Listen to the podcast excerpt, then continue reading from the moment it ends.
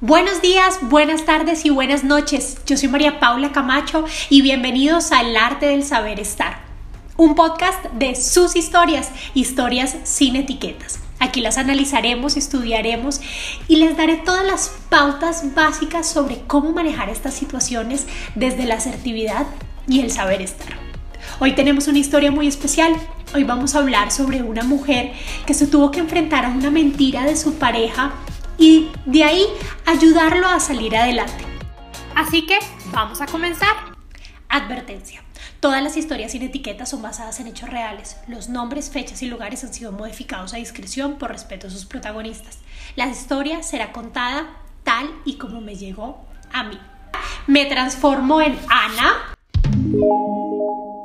y comenzamos. Tuve una relación de 12 años que terminó hace un mes más o menos. En los mejores términos, eso sí.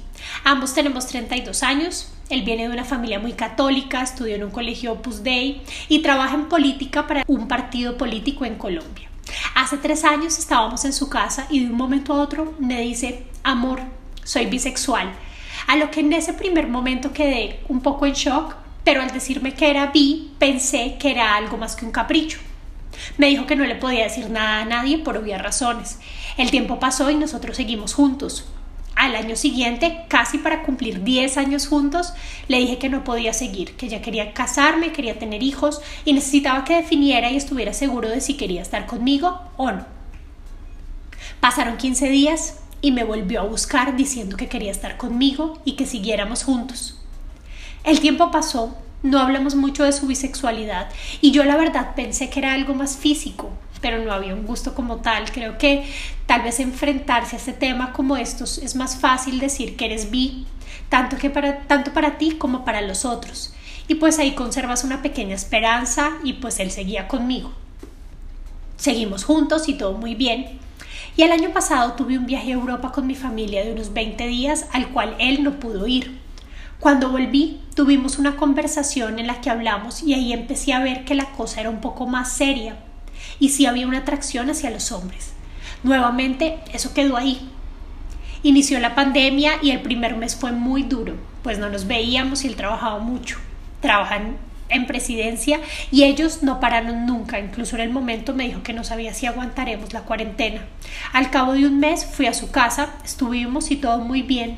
Todo volvió a la normalidad. A finales de junio tiene un tío muy enfermo con cáncer de cerebro que está en estado terminal y que la esposa, hermana del papá, le pidió que si podía irse a vivir con ellos, pues como estaba trabajando no le podía dedicar mucho tiempo. El caso es que mi novio le tocó irse de donde sus papás y se vino a vivir a mi casa. Como él salía tanto, mi mamá se fue a donde mi hermana y quedamos él y yo solos en mi casa viviendo. Yo venía un poco ansiosa o estresada con el tema de tanto tiempo y que la relación no avanzara, así que una noche cocinamos y como nunca lo había hecho nos fuimos a la sala y nos sentamos a hablar muy honestos.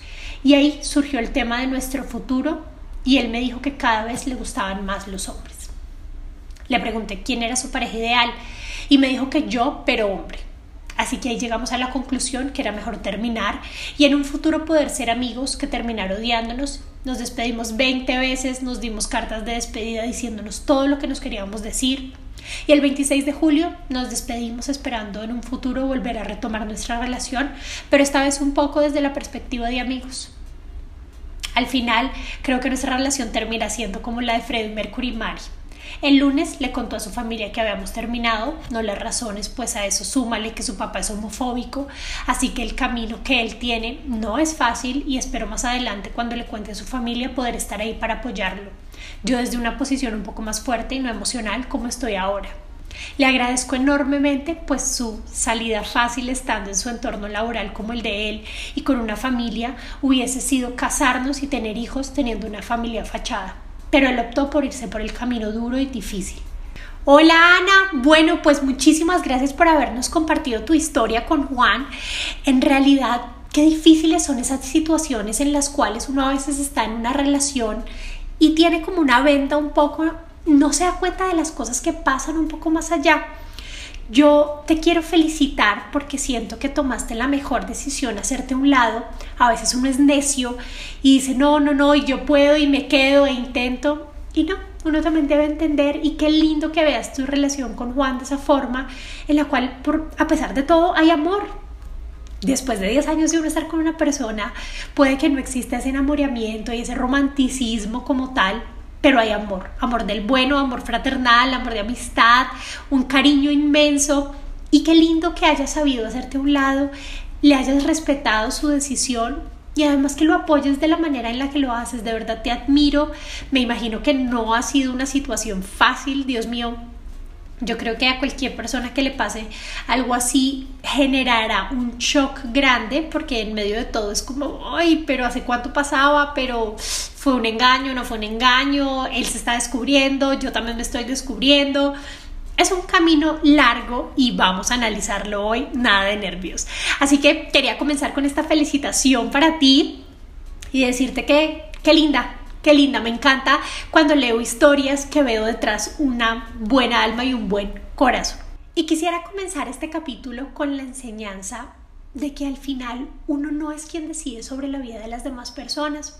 Muchas veces uno tiende a creer que porque está en pareja o porque uno tiene hijos o un marido, entonces uno puede tomar decisiones por la otra persona y no, al fin y al cabo, no importa quién sea, es un ser humano libre y puede decidir su camino. Inclusive a las mamás les cuesta mucho entender cómo el hijo sí, claro, es tu hijo, por supuesto, y lo guiarás y le darás las mejores herramientas para que avance en su vida, crezca, sea una persona de bien, pero es un ser libre. Y al final las decisiones que tome son sus decisiones. No podemos crecer y avanzar con codependencias esperando que la otra persona surja cuando todo el tiempo estamos queriendo imponer lo que nosotros queremos. Cada quien es libre de tomar sus decisiones y eso debemos entenderlo. Y más allá de entenderlo, debemos aceptarlo aprender a convivir con ello, entender que las personas no tienen por qué hacer lo que nosotros queramos. Y pasa mucho cuando uno está en pareja también, que uno, ay, no es que él es mío, yo le voy a decir, y entonces no se viste así, y entonces le voy a decir que eso no me gusta, tiene que cambiar. ¿Por qué? No. La otra persona está contigo, sí, decidió compartir su vida a tu lado, pero eso no significa que tenga que condicionar todo su comportamiento o que de ti dependa cómo va a actuar o no va a actuar, qué va a decir, qué no va a decir.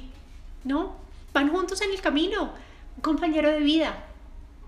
Pero no significa que porque tengamos un compañero de vida, entonces debo imponer qué debe hacer, qué no debe hacer. No, lo apoyo, porque lo amo, lo apoyo y entiendo sus decisiones. Ya si son algo que realmente no me gusta o que raya con mi forma de pensar, con mis ideales, simplemente me hago un lado y ya está. Sé que suena muy práctico y más difícil llevarlo a cabo en la práctica, pero es que es así, es así. A veces nos encerramos, no, y es que él va a cambiar y él me dijo, no, él no va a cambiar. Y si está feliz con otra persona, y si quiere a alguien más, y si tal vez te dijo mentiras, pues fue por algo. Algo pasó, algo, algo, algo pasó dentro de él, ni siquiera te culpes a ti, porque uno también tiende mucho a culparse a uno mismo, ¿no? Uno es como, no, ¿yo qué hice? ¿Qué habré hecho? Es que yo lo llevé allá, yo le dije, mm, cada persona es libre de tomar las decisiones. Y si esa persona llegó ahí es porque quiso, no porque tú lo obligaste, a menos que lo hayas obligado. Pero si no, es libre, llegó ahí solito, solo. Ahora, ¿qué pasa cuando uno se enfrenta a este tipo de situaciones que lo ponen a uno como en una cuerda floja? Porque eh, según lo que leíamos de Ana, allá llegó un momento en el que, ok, sí, pero no, pero no, pero sí. Siento que lo primero que uno debe hacer en estos casos es hablar. Miren, la comunicación lo es todo. Y siempre ante un conflicto, recordemos que un conflicto es cualquier desacuerdo entre dos partes, dos o más partes. Y ante cualquier conflicto que haya dentro de una relación social, profesional, amorosa, de amigos, debe haber, debe haber una buena comunicación. Debemos hablar, perdámosle el miedo a decir las cosas de frente. Imagínense uno después de dos años sabiendo que su pareja es bisexual y hasta dos años después atreverse a, bueno, ok, hablemos. No, ese tipo de cosas hay que hablarlas en el momento, tomar decisiones en el momento, quiero que te abras. Obviamente entiendo que Juan a su vez estaba teniendo todo su proceso, entendiendo, dándose cuenta. Pero una vez se descubre, una vez él tuvo el valor de haberle dicho a Ana, ¿sabes qué? Soy bisexual. Ahí mismo debió haber pasado esa conversación. No desde la emocionalidad, sino desde la parte racional. Cuéntame qué sientes, por qué lo crees, sientes que entonces no podemos estar juntos y, y comenzar a descomponer ese conflicto que se está causando, porque yo entiendo también desde la posición de Juan que debe ser demasiado duro uno tener ese conflicto con uno mismo en el sentido de comenzar a descubrirse, darse cuenta, probablemente ya lo sabía hace mucho, probablemente no. Y tener eso, pero además tener esa carga de, ay, estoy con esta persona y qué difícil y no quiero hacerle daño porque la quiero, así no esté enamorado de ella, la quiero porque estuve tiempo con ella, le tengo cariño y tengo que enfrentar a mis papás y tengo que enfrentarme a esto, esto. Son tantas cosas que también entiendo su punto de vista. Y también entiendo lo cargado que debe estar. Y qué rico cuando dentro de ese conflicto una persona me pone las cosas fáciles. Y me pone las cosas fáciles en el sentido en el que es capaz de decirme, ven, cuéntame, cuéntame. No te voy a juzgar, no te voy a decir nada, no me voy a poner a llorar, no me voy a victimizar. Quiero escuchar qué pasa, qué te está pasando. Y de ahí quiero irme al tema de la victimización, porque en realidad muchas personas tienden a victimizarse en situaciones que ni siquiera son las víctimas. Fíjense que en este caso Ana pudo haber, no, tú me engañaste y me dejaste y me vas cambiar por otro y me pusiste el los cachos. No, ¿por qué? es simplemente un conflicto que él está teniendo, se está redescubriendo, ni siquiera es un conflicto, se está redescubriendo, está entendiendo muchas cosas, está pasando por un mal momento, porque nosotros también, además, hacerlo. ¿Por qué? Porque no simplemente mejor entender a la persona, saber cuándo tomar un paso a la derecha y seguir y avanzar. Y tal como le dice ella, probablemente más adelante hasta amigos podemos ser. Pero cuando nos ponemos en ese papel de víctimas, de tú me hiciste y me lastimaste y yo que era una mujer maravillosa, sí, pero no está enamorado de ti. Probablemente quiera otra persona. Tal vez conoció a alguien que le movió el piso y se dio cuenta que entonces le gustaban los hombres. Y ya, la culpable no eres tú, ni es él. Son circunstancias que pasan y a veces tendemos a juzgar tanto a las personas por las decisiones que toman, entendiendo que volvemos a lo mismo, no somos quien para hacerlo.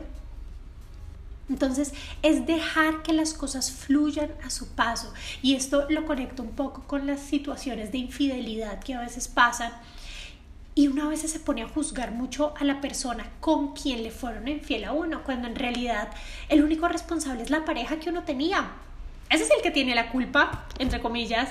Ese fue el malo, ese fue el que me está engañando, el que me mintió, el que realmente cometió el error pero la otra persona es un tercero más, que probablemente también fue engañado, o no, o está ahí por decisión, pero esa otra persona no tenía una relación conmigo, no me debía nada, no me debía lealtad, no me tenía que decir la verdad de nada.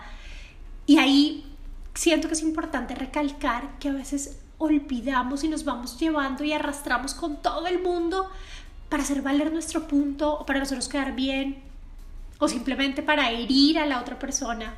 Porque a veces somos así, porque los seres humanos somos así. Cuando leí esta historia, me, me gusta leerla mucho antes como para interiorizarla. Y yo, yo pensaba como, Dios mío, ¿yo qué habría hecho en ese caso?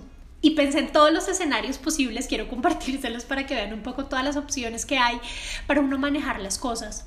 Y la primera dije, no, no, yo le habría hecho un show, que como así, que me engañó, que número uno, ¿con quién se dio cuenta? como así? me puso los cuernos, salió con alguien más, siempre lo supo, desde el principio me engañó o no. Bueno, esa era mi, la parte psicótica de, del análisis. Después, que, llorar, se me acabó la vida, llevo 10 años con un tipo que nada que ver, ahora quién me va a voltear a mirar, llevo 10, ya tengo 32, ¿cómo voy a ser? La víctima. Otra puede ser la mala, esa persona que iría a contarle a los papás y su hijo es gay y me hizo esto y es un desgraciado y todas estas cosas que uno a veces hace desde la emocionalidad que son totalmente incorrectas. Y quería tocar esta, este escenario porque muchas veces creemos que nosotros tenemos el derecho a hacer quedar mal el otro. No, y voy a decirle que qué tal y le voy a contar a los papás y que el papá sepa la clase de hijos que tienen. ¿Por qué? ¿Por qué, por qué vas a hacer eso? Si eso no, no es tu, tu ni tu decisión ni tu responsabilidad contarle al papá, es de él, es su proceso, es su tema con su papá. No tiene uno nada que hacer ahí hablando, diciendo, metiéndose. El papá siempre va a ser el papá. Y así en ese momento en el que leímos de Hannah, diga que el papá era homofóbico, es su papá y llegará a un punto en el que lo aceptará, lo amará, lo entenderá. Probablemente no diga absolutamente nada, no sé, no tengo ni idea del Señor qué opinará. Pero cuando Juan esté preparado para hablar con él, para contarles, para decirles, cuando haya vencido todos sus temas, todos sus miedos, todas sus inseguridades, ahí será el momento para hacerlo. Pero no a nosotros, nunca, jamás. Quería tocar este escenario porque a veces también las mamás tienden a hacer esto con sus hijos, como yo voy a decir para, porque tú no tienes valor para hacerlo, ¿no? Y si la persona no tiene valor para hacerlo, pues dejémoslo, respetémoslo en algún momento tendrá el valor para enfrentar esa situación. Pero no por mí, no porque yo se lo estoy imponiendo, no porque fui mala y lo quiero hacer quedar mal. No, me pareció súper bonito lo que Ana dijo de entender que al final uno puede retomar una relación linda, una relación amorosa y quedar como amigos. Y no pasa absolutamente nada y estoy 100% de acuerdo con ella en el sentido en el que él decidió la, tomar la decisión difícil que era afrontarla, que era decirle, sabes qué, hoy estoy sintiendo esto, perdón. Porque hay muchas personas, y quiero decirles que conozco muchas personas que tienen una familia fachada, como lo llama ella, y que están casados, tienen hijos y tienen una doble vida, o son gays, o, les gusta vestirse de mujeres y su mujer no lo sabe. No digo que estas cosas estén bien o que estén mal, Digo que simplemente son como esa, esa vida por detrás que no estoy viviendo con transparencia. Y es complicado. Él pudo haber hecho eso. Pudo haber dicho, sí, claro, casémonos. Y pues eso hubiese estado maravilloso desde la perspectiva de, ah, pues mis papás no se enteran, ella está bien, sigo trabajando perfectamente, nadie se va a dar cuenta y pues por debajo vivo yo mi propio infierno. No, fue un valiente, fue un berraco fue capaz de afrontar esa situación difícil y estoy segura que después tendrá, se llenará de, de, razones, se llenará de valor para decirle a sus papás, para afrontarlo poco a poco, porque entiendo que no es fácil. Y entiendo que aunque es un tema hoy en día mucho más natural, que ya las personas poco a poco se van quitando ese velo homofóbico que tenían, es totalmente normal, totalmente normal. Y qué bonito verlo desde esa perspectiva y entenderlo. Yo les cuento eh, personalmente, la familia de mi mamá es una, bueno, ellos son de una ciudad pequeña en Colombia y la verdad es que son muy tradicionalistas en este tipo de cosas. Y cuando hablamos de la homosexualidad, dicen, no, y es que está enfermo y ojalá se cure. Ya no, esto era hace unos años. Y ojalá se cure, y ojalá Pepito esté mejor y no sé qué. Y mis hermanos, recuerdo mucho discusiones entre mis tías y mis hermanas y yo donde decíamos, ¿qué les pasa? ¿A ustedes en qué les afecta si una persona decide estar con A o B o C? A nadie, a nadie tiene por qué importarle. Eso no cambia nada, eso no hace que la persona sea más, menos, mejor, peor, más... ¿Qué? Para nada. Eso a nada afecta, a nadie le importa, eso no tiene que ser una vara para medir. Eso es una decisión personal. Es como decir que a mí me gusten los blancos o me gustan los negros me fascinan los negros, ¿qué hacemos? No pasa absolutamente nada. O quién me va a venir a decir, no, María Paula, estás enferma porque te gustan los blancos. ¿Cómo así? ¿Qué es esto? ¿No? Me gustan los chinos o me gustan los alemanes. ¿Qué hacemos? Me gustan los chinos. Listo, punto. No pasa nada. No soy ni mejor ni peor en el efecto. No me quiero meter mucho en el tema porque tengo otro tema, otro capítulo que quiero hablar sobre esto más en detenimiento, pero sí quiero tocar la, mm, el tema de la prudencia y el tema de respetar las decisiones de las demás personas. Conozco también personas que apenas escuchan hablar del tema se encrespan o escuchan hablar del tema del aborto, se encrespan o escuchan hablar del tema de, ¿qué les digo yo? de algún movimiento feminismo se feminista se encrespan. ¿Por qué? Porque tenemos que estar todo el tiempo soltando todo lo que pensamos sin pensar antes en las consecuencias. Siempre les hablo de esto, pero la frase de, ay, es que yo soy así, yo sí prefiero decir las cosas de frente, yo soy frentera, yo digo lo que pienso. ¿Por qué no puedes decir lo que piensas sin antes pensar en el otro? En lo que tú estás diciendo va a afectar directamente a otra persona en que si tú me dices, oye, ¿cómo estás de fea hoy? ¿Te ves enferma? Pues yo me voy a sentir mal. Y por supuesto que puedes decirle libertad de expresión, pero pues antes, si quieres tener un buen relacionamiento, una buena asertividad, si quieres ser una persona que realmente genere un impacto positivo en los demás, no puedes andar diciendo esas cosas sin antes pensar en el efecto que tienen. Ana le pudo haber dicho en este caso a Juan, ¿qué te pasa? Y tú me engañaste y eres esto y esto y esto y eres un tal, tal, tal. ¿Para qué? ¿Por qué le voy a decir eso? ¿Por, ¿Por algo que a él le gusta? Es como que yo diga que me gustan las papas fritas y la gente me, me insulte por eso. ¿Por qué? Porque me vas a insultar por eso si es mi gusto. Yo soy la que me va a comer las papas fritas. ¿Tú te vas a comer las papas fritas? No, ¿verdad? Entonces, ¿por qué me vas a juzgar? Porque a mí me guste algo. Y con respecto a este ejemplo de las papas fritas, conozco inclusive personas, es que las conozco, las tengo aquí en mi mentecita. Conozco personas que si yo digo, me fascinan las papas fritas con helado, uy, no, qué asco, ¿cómo te va a gustar eso? Qué porquería, tú si eres cochino. Las conozco, de verdad, las conozco. ¿Por qué? Ah, sí te gusta, ay, qué interesante. La verdad, yo preferiría comérmelas con tal, o a mí me gustan con X, Y o Z pero porque voy a insultar a una persona porque algo me gustó, ¿no? No tiene sentido. Y les cuento esto porque también hay muchas personas que sienten que tienen que llegar al insulto para hacer valer su punto. No tienes que ir al insulto para hacer valer tu punto. No me tienes que decir groserías, ni que yo soy una tal por cual, ni que el amante de tal es una tal. Eso, yo, yo pienso que cuando una persona discute y de esa forma, desde el lenguaje despectivo, desde las groserías, inmediatamente anula su argumento. Es como las personas que gritan para ser escuchadas. Momento. Si necesitas levantar tanto la voz para que te escuchen, es porque tu argumento no es lo suficientemente fuerte. Vuelve a pensar cómo decir las cosas, sé inteligente, sé estratégico, ve un poco más allá, busca la asertividad, piensa en quién va a recibir el mensaje y ahí sí dalo. Porque no es lo mismo si yo le digo a una persona, oye, últimamente me he sentido incómoda con tu actitud, me gustaría saber qué te está pasando. Así yo le digo a la persona, usted me tiene mamada, todo el tiempo es lo mismo, nunca hace nada, yo no sé qué es lo que le pasa, usted seguro tiene otra. En la primera puede que la persona se siente y se abre y me diga, sí, sabes que sí, me está pasando esto, o estoy estresado, o no me siento feliz, o siento que las cosas no están funcionando entre los dos, etcétera. Pero si me voy del otro lado, a de una vez atacar a la otra persona, ¿qué va a hacer la otra persona? Contraatacar. Claro que no, y usted también me tiene mamá, y usted es así, y es que esto no funciona, y mejor no estemos juntos. Y, entonces lo que quería lograr, ese objetivo que tenía de descubrir qué era lo que le estaba pasando a la persona, inmediatamente se fue al carajo porque todo terminó en una pelea, en atacadas que no tienen sentido, en faltadas al respeto.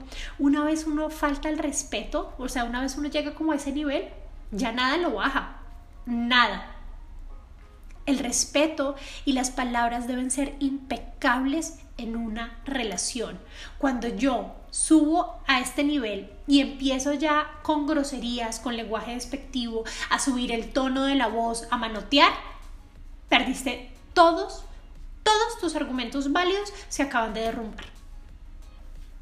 Perdiste todo, perdiste todo lo que pudiste haber logrado teniendo una buena comunicación, siendo asertivo, abriéndote para que la otra persona se abra.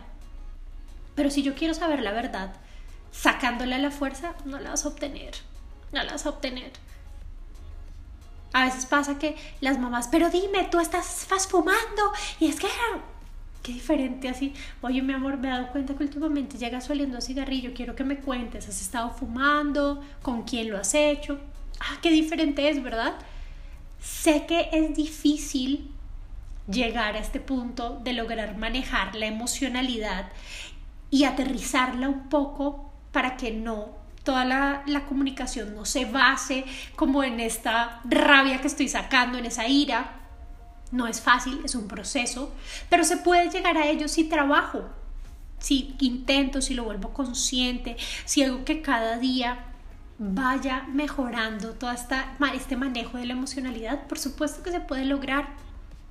Y se los garantizo, se los garantizo, mis etiquetunos, que van a tener mejores relaciones, muchísimas mejores.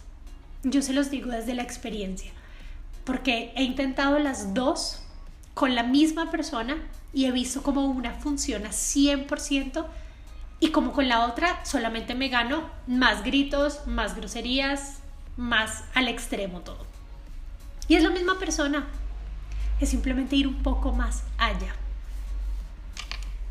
Y quisiera terminar el capítulo de hoy diciéndoles algo muy importante. En este, en este capítulo no les dije qué habría hecho yo, porque siento que en este caso lo manejó súper bien Ana. Mi única observación era haber tenido esa conversación antes, pero todo pasa por algo.